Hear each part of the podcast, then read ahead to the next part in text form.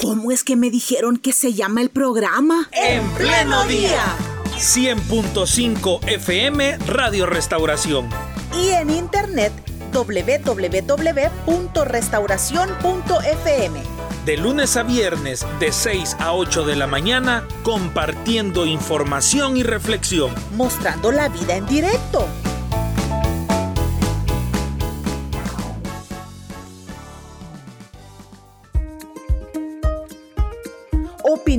Sobre la mesa, aquí viene la entrevista.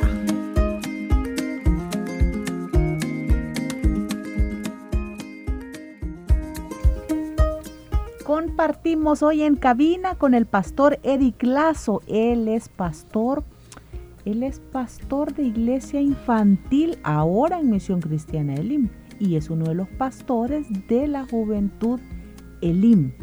Fíjese bien, ministerios que dentro del proceso de los 45 años nacieron. Y que justamente por eso mencionábamos desde el inicio de nuestro programa, íbamos a tratar de entender cuál es la apuesta eh, Pastor Eric, y cuál es la estrategia de Misión Cristiana Elim para atender a sectores importantes de la población. Pero antes de todo, buenos días y gracias por estar aquí. Bienvenido. Buenos días, hermano Ricardo, hermana Carla. Un privilegio pues estar de nuevo con ustedes. Y como usted dice, hablar de algo tan importante como es la niñez, adolescencia y juventud tomando en cuenta que nuestra iglesia está compuesta por muchos niños, adolescentes y jóvenes y que debemos servirles de la mejor manera. Si quiere sube un poquito más el micrófono, pastor. Ahí está, para que le escuchemos todavía mejor. Bueno, pero en este proceso de los 45 años que Dios le ha permitido a Misión Cristiana Elim, ¿en qué momento de la historia es que empiezan a prestarle más atención a estos grupos poblacionales para tener un ministerio más específico, porque entiendo yo que desde el inicio de la misión ya se atendía a niños y niñas, ya se les daba un, un espacio. Sí, hay que honrar, ¿verdad?, a todos los hermanos y hermanas que desde sus inicios tuvieron la vocación de atender a la población de niños primero y de jóvenes más adelante, porque no existía, no era algo tan estructurado como lo conocemos ahora. Em, en el libro que ustedes citaban, ¿verdad? Ayer del hermano Jonathan, cuando se documenta el primer servicio, ahí se menciona que habían 10 niños. Sí. Sí. Entonces, desde sus inicios, de su primer servicio, pues los niños estaban ahí. Y eh, recuerdo haber conversado con una hermana de, de, las que estuvieron en ese año 76. Y cuando ellos se trasladan para la casa de la colonia Santa Lucía, a los niños se les atendía en el hogar de otra hermana, que ella vivía cerca y entonces prestaba su cuarto, ¿verdad? La parte de su casa para que se atendieran a los niños durante el culto se estaba realizando. Entonces, por eso creo que lo primero es honrar a estos hermanos y hermanas que por lo general son hermanas, las que se entregan por atender a, los niños y niñas en la iglesia. Y nuestra misión no, ha sido la excepción. Entonces, em, son estos hermanos los que han atendido a, a la niñez de nuestra iglesia de una forma desinteresada, con mucho amor. Y posteriormente, pues ya la juventud también tomó espacios, pero más que todo en actividades fuera del local, de, de, la casa, de los cultos, y eran más actividades fuera de. Y más era el tema de la evangelización, fuera de las instalaciones, algunos programas de radio. Y así fue como también la juventud fue tomando espacios. E igual fueron hermanos y hermanas con mucha pasión, queriendo eh, influir en su generación. Y son pues desafíos que nunca acaban. Entonces hay que honrar a los servidores y servidoras de, de estos primeros años hasta lo que conocemos en el 2022. O sea que podríamos decir que Iglesia Infantil, sus inicios está en el primer día de, de reunión de la misión. Así es. Porque es cierto, es... De hecho, de, hecho, en la foto, una de las fotografías que compartíamos también ayer, eh, eh, se ve se ve buena participación de niños y de niñas. De repente con otros nombres, ¿verdad? Pastor Escuela Dominical o Escuela Infantil, Iglesia Infantil. Quienes somos parte del IM, eh, Pastor Eric, sabemos que si una familia viene por primera vez y, trae un bebé en brazos, trae un niño de 8 o 9 años o trae un adolescente, al venir aquí cada uno de ellos va a ser atendido eh, con contenidos especializados, es decir, y en, lugares, digamos, divididos entre sí para atenderles de la mejor manera. ¿Por qué la división al momento de impartir enseñanza bíblica acá en Iglesia Lin? Bueno, ahí damos un salto bastante grande en el tiempo y es en el hoy. Eh, la atención a niños ha sufrido varios cambios. Usted lo mencionó, existió la escuela dominical, después la escuela bíblica y ahora la iglesia infantil. Este, cada uno de los modelos que acabo de mencionar tenían sus particularidades, em, pero siempre se daba atención conforme a edades, hasta cuando se hace el cambio a iglesia infantil que se hizo un rango de edades bastante grande, que era desde los 3 hasta los 13, si no estoy mal, juntos. Entonces, em, esto no obedeció realmente a que la niñez tenía que ser atendida de buena manera y que las instalaciones no, no reunían las condiciones para seguir abriendo más aulas y aulas y aulas y aulas. Eh, cuando el hermano Mario se reúne con unas personas y les le, dan los planos aproximados de lo que se tenía que hacer, si se seguía con el formato de aulas, este, eran varios edificios y no se tenía la tierra ni el presupuesto para poderlos construir. Y es ahí cuando se cambia el modelo y se pasa a lo que ahora tenemos de iglesia infantil, pero sin seccionar las edades, todavía era de 3 a, 13 años. Y ya algunos de los que están escuchando sabrán que es muy difícil tener un niño de 3, 4 años junto con alguien de 12. Entonces, eh, poco a poco en lo que ahora se le llama pues el, este terreno de la corporación y de la iglesia infantil, se fueron creando otros espacios donde se creó preescolares y ya se separó eh, cierta cantidad de años. Eh, Arco Iris de Amor también se, se creó para atender a los niños con discapacidad. Después se creó el Club Victoriosos para atender a los adolescentes. Entonces, lo que se seccionó fueron edades, pero no se cambió el formato. Y es que acá se viene a una celebración, no a una clase. Entonces, así como los adultos de sus células son trasladados a la iglesia para una celebración, los niños son trasladados también a la iglesia para participar de una celebración y no de una clase. Entonces, eh, ¿Por qué se hizo? Porque las edades son eh, parámetros que nosotros debemos tomar en cuenta para enseñar a los niños y a las niñas de forma distinta y que en base a sus edades ellos puedan tener una vivencia profunda con la presencia de Dios, con la palabra de Dios. Y eh, los contenidos también se, se, planifican en base a esas edades. Correcto. Entonces es un poco de por qué están seccionados y cómo creemos que es la, manera en la que ellos también deben tener su celebración y no venir a, una clase. Pero ¿en qué momento de la historia es que la iglesia cae en la cuenta de que eh, necesitamos más información para saber cómo atender a los niños? más información para saber cómo atender a los jóvenes y prepararles el contenido. O sea, ¿en qué momento? Yo digo que siempre, hermana, porque esa es la, la gran pregunta de muchas iglesias a cada momento. Ayer yo recibí una llamada por la tarde de, un hermano que él es mexicano, pero está en una de nuestras filiales. Y ese es el gran dilema, y, el material, y qué material, qué material. Entonces, cuando yo vine a Limas, fue en el año 92-93, y fui maestro seis meses únicamente.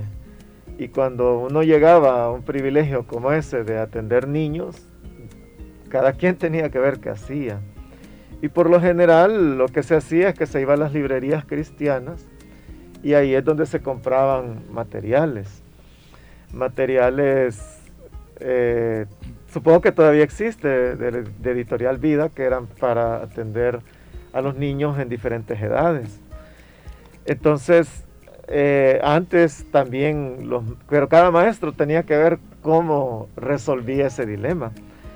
Entonces, eh, yo creo que se ha tenido siempre esa necesidad. Tal vez con la experiencia que 45 años han traído a nuestra misión, lo que ahora tenemos es una buena cantidad de servidores y servidoras con altas capacidades.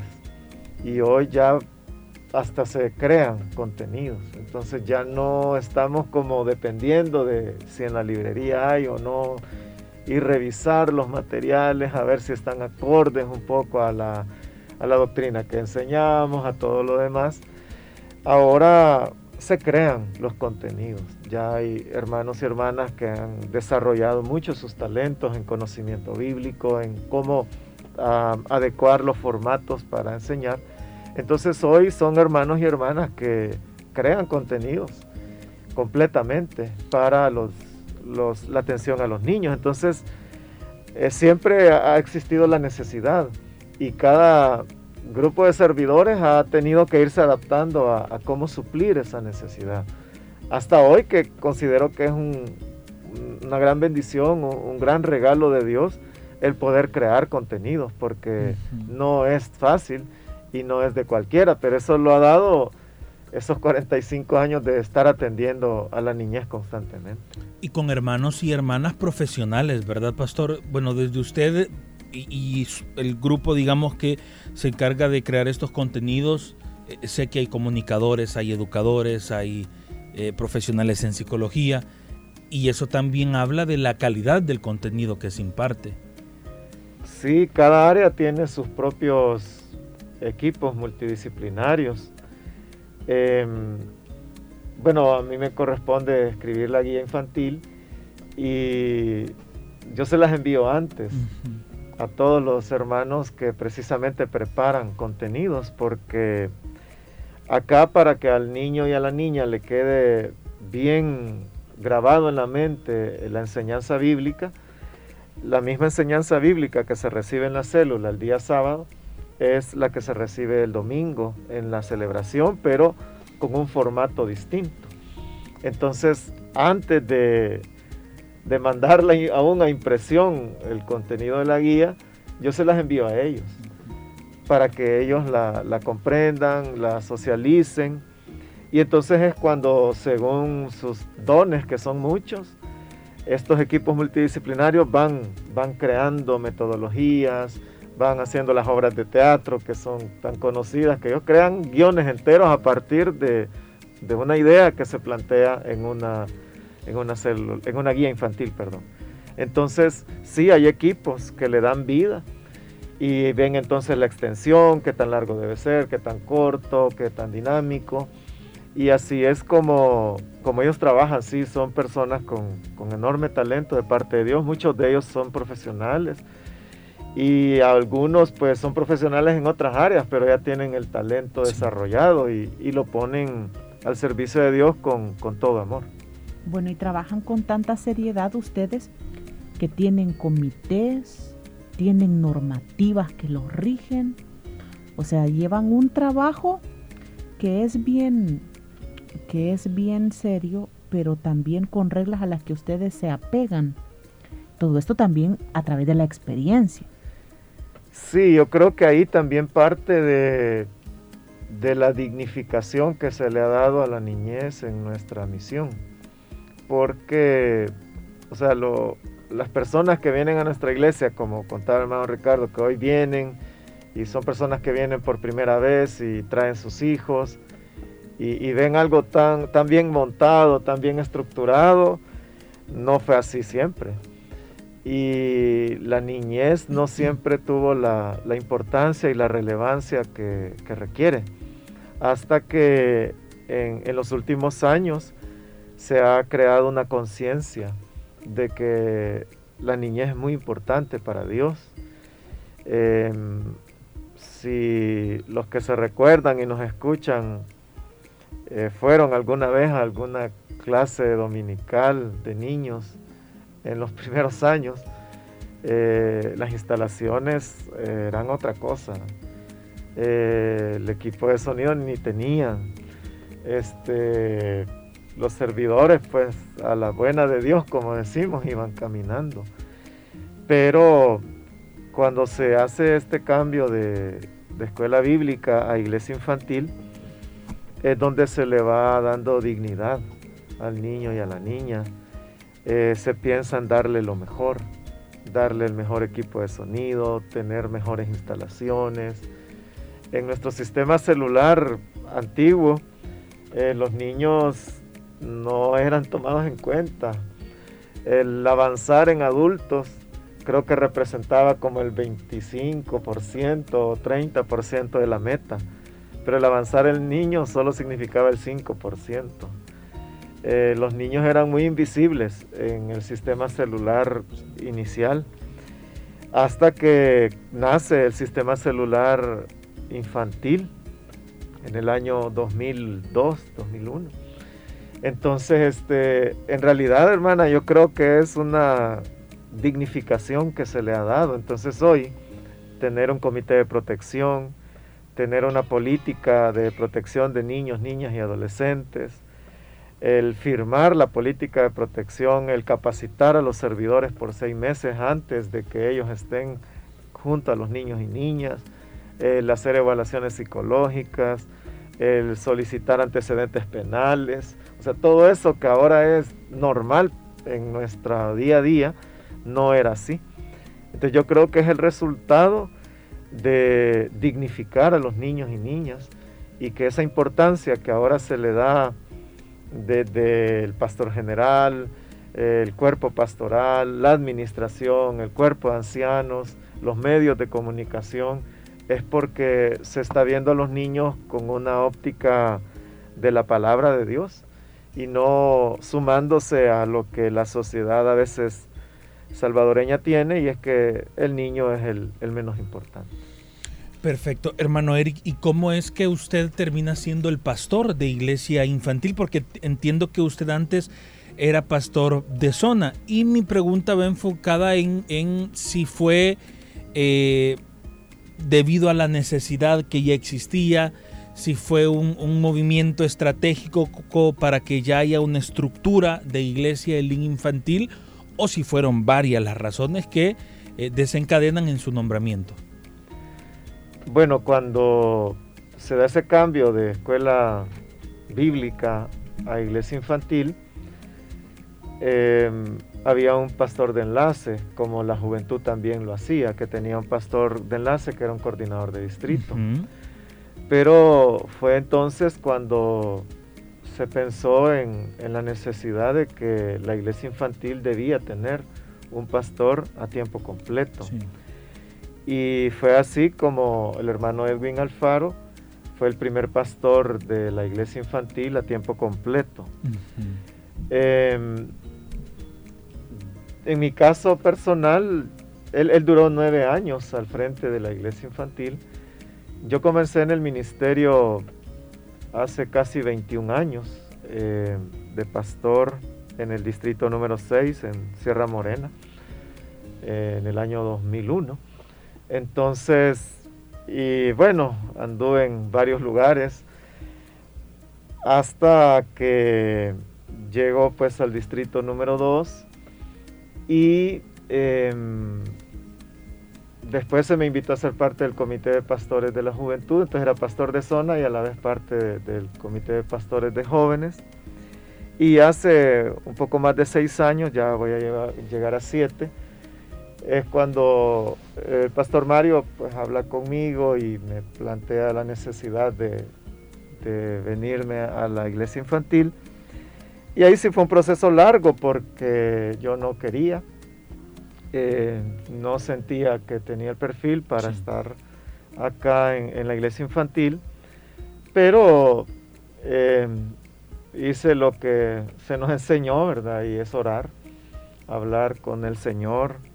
Y el hermano, pues, de forma muy, muy buena, muy madura, muy sabia, él me dijo, tómese el tiempo que sea necesario, no se preocupe. Entonces eso también me ayudó a, no estar como presionado. Y así fueron meses de, estar orando hasta tener una respuesta del Señor y tener la claridad de que ese es el llamado que, Dios tenía para, esa etapa del ministerio. Y así fue como em, aceptamos la, invitación, sí dejé la zona, la juventud no, y, fue así como ahora estoy yo, y como lo dije, ya van a ser siete años. Entonces es respondiendo a un llamado de Dios de estar en esta área. Y, creo yo que sí, la, iglesia infantil requiere de, un pastor a tiempo completo, eso debe continuar, porque sí es una labor bastante grande. Y, así fue un poco cómo es que llegamos a esta área de servicio. ¿Y cómo están trabajando en este sentido también las filiales? ¿Es fácil ayudarles, apoyarles, las que están en el país, las que están fuera del país?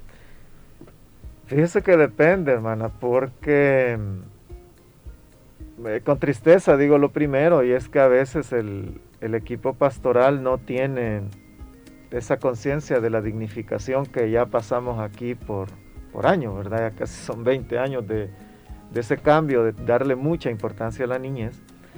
Entonces a veces el interesado en mejorar la atención a niños es algún servidor o servidora, pero el, cuerpo pastoral no. Entonces, y hay filiales donde sí, el, el, pastor está completamente convencido de que se debe mejorar la atención a los niños. Entonces hay filiales que, que sí han dado un cambio muy marcado y que hemos podido apoyarles en esa transición de, escuela bíblica a iglesia infantil. Hay algunas que hemos ido y no se logró mm. los resultados que se esperaban. Y también fuera del país hay iglesias que han funcionado muy bien con, con el cambio y, otras no. Entonces, eh, yo creo que depende mucho de, esa combinación entre el, cuerpo pastoral y el equipo de servidores. Hasta lo que yo sé, mm, tendría que investigar más, pero solamente San Salvador tiene un pastor a tiempo completo en el área de niños. No conozco de otra iglesia de la misión que, que tenga alguien a tiempo completo para el área de niñez, pero sí hay una buena cantidad de, filiales en, una conciencia muy, muy buena de, cómo atender a la niñez. Entonces, creo que de, unos 10 años para acá, eh, cada vez esa conciencia crece. Entonces, en vez de ir disminuyendo, va aumentando y la atención a niños ha mejorado mucho, mucho en varias iglesias que, Dios me ha permitido visitar. Eh, a veces ni siquiera voy por el área de, niños, voy invitado por predicar o otra, otros compromisos, pero siempre me entero y entonces veo que, hay una mejoría marcada. Entonces se va reproduciendo en base al interés que hay de los servidores y servidoras o de los pastores, porque a veces es el mismo pastor el que nos contacta y dice quiero que me ayuden y, y así se va avanzando. ¿Cada cuánto se van replanteando como, como equipos de, de, pastores de jóvenes y de pastor de iglesia infantil las estrategias de trabajo con estos sectores de la, de la población? Imagino que para la pandemia hubo todo un replanteamiento casi que obligado, pero no sé si anualmente o quinquenalmente se van estableciendo estas estrategias y esas metas. En el caso de Juventud del IN, sí es cada año. este, nos reunimos los tres pastores, hermano Carlos, hermano Jimmy y su servidor, y replanteamos qué vamos a hacer. Casi siempre lo hacemos entre noviembre y diciembre, o sea, es un año antes, y ya se habla de todo el año que viene. En el caso de, la iglesia infantil son periodos más, más extensos son de dos a tres años. Em, tal vez algunos recordarán los congresos de líderes que se hicieron. Entonces, de antemano nosotros sabíamos que iban a ser solamente tres. Porque eh, después de tres íbamos a replantear las cosas. Entonces, prácticamente son los ciclos que nosotros vamos buscando. El primer año era eh, lograr el mentoreo, el que, el que, los, el que los líderes entiendan que es el mentoreo para disipular a las nuevas generaciones, ese era nuestro eje. Eh, el siguiente eje era la protección de niñez, eh, que fue un eje que, todavía se mantiene. Y el, tercer eje, ¿verdad? Era ya las nuevas generaciones, cómo lograr las nuevas generaciones en la iglesia. Pero eh, cada tres años son un poco los ciclos. Ahora la pandemia sí cambió todo y hoy vamos a casi como cuando iniciamos, en el sentido de que cuando el Señor me permite llegar acá a la iglesia infantil, no podían ir todos los departamentos al mismo ritmo. Entonces, eh, como que con Arcoíris de Amor llevábamos un plan, eh, con preescolares otro plan, con iglesia de bebés otro plan.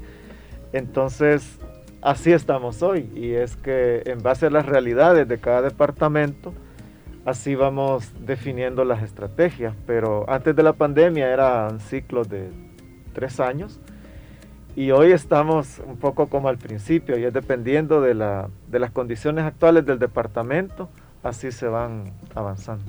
Perfecto, le agradecemos, Pastor Eric Lazo, por haber estado este tiempo con nosotros hablando de, de estos ministerios que son importantes. Y aquí nos damos cuenta también que la historia de la iglesia no termina, ¿verdad? En 45 años. Imagínese lo que usted nos ha planteado ahora. El trabajo también que se puede hacer con el resto de iglesias filiales. No, si es un gran trabajo, que se vengan más de 45 años entonces para seguir con esta labor. Amén. Gracias. Gracias, pastor. A ustedes, gracias. Y por cierto que la otra entrevista... Ya estamos aquí en línea. Oiga, es como el resultado de trabajar con la niñez, ¿verdad?